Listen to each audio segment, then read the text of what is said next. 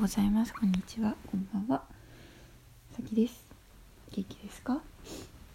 今日はえー、っとちょっとシェアしたい言葉を思い出したので皆さんは恩送りという言葉を知っていますか？恩は恩返しの恩。恩返しじゃなくて恩送り。ねこれは私の友達から聞いたんですけどある友達がある女性にとってもいろんなものをもらって本当によくしてもらっていろんなことを教えてもらったりでその女性にこんなにたくさんのものをもらったら恩返ししきれないんですけどどうしたらいいですかね？って聞いたそうです。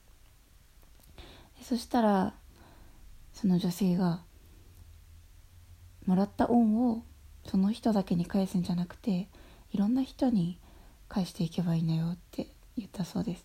でそれを恩送りというらしいんですけど恩をもらってない人にも返していくというか送っていく。あのでそれをみんながしたらどんどんどんどんその優しさが広がっていって優しい世界ができるだろうなって話をその友達としたのを思い出しました。なんかなんだろうな。みんな人に優しくしたらいいとか知ってると思うんですけどこういう恩送りっていう言葉があるだけでなんか考えがクリアになるというかとにかくいいなって思うんですよね。そういうことに。抽象的なことに名前がもらえることで考え恩送りの世界が想像しやすくなる。だから少しでも多くの人に恩送りという言葉を知ってほしいなと思ってこのラジオを撮っています。でこの恩送りという言葉を思い出したきっかけが上地雄介さんのブログです。私は中学生の時10年ちょっと前くらいすごい羞恥心とかヘキサゴン世代でハマっててずっとブログを読んでました上地雄介さんの。すごく考え方に影響を受けていると思います。とにかくポジティブでなんかまっすぐで。それは今でもずっとブログを続けてらっしゃるんですけど今朝読んだブログでもやっぱりうん自分の中に優しさや温かさが入り込んできてそれが体の中から広がるような感覚になりました。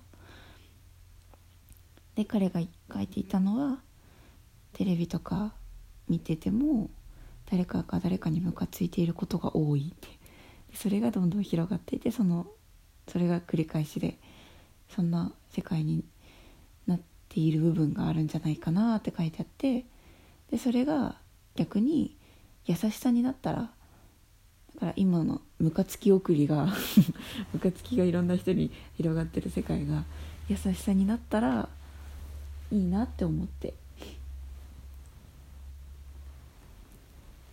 誰かに伝えたいなと思ってこのラジオを録音しております。はい。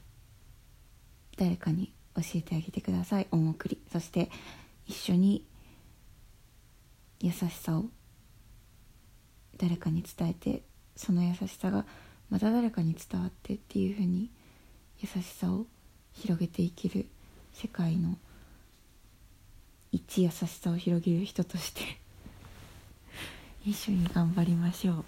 きっと素敵な世界になるはずです。それではまた。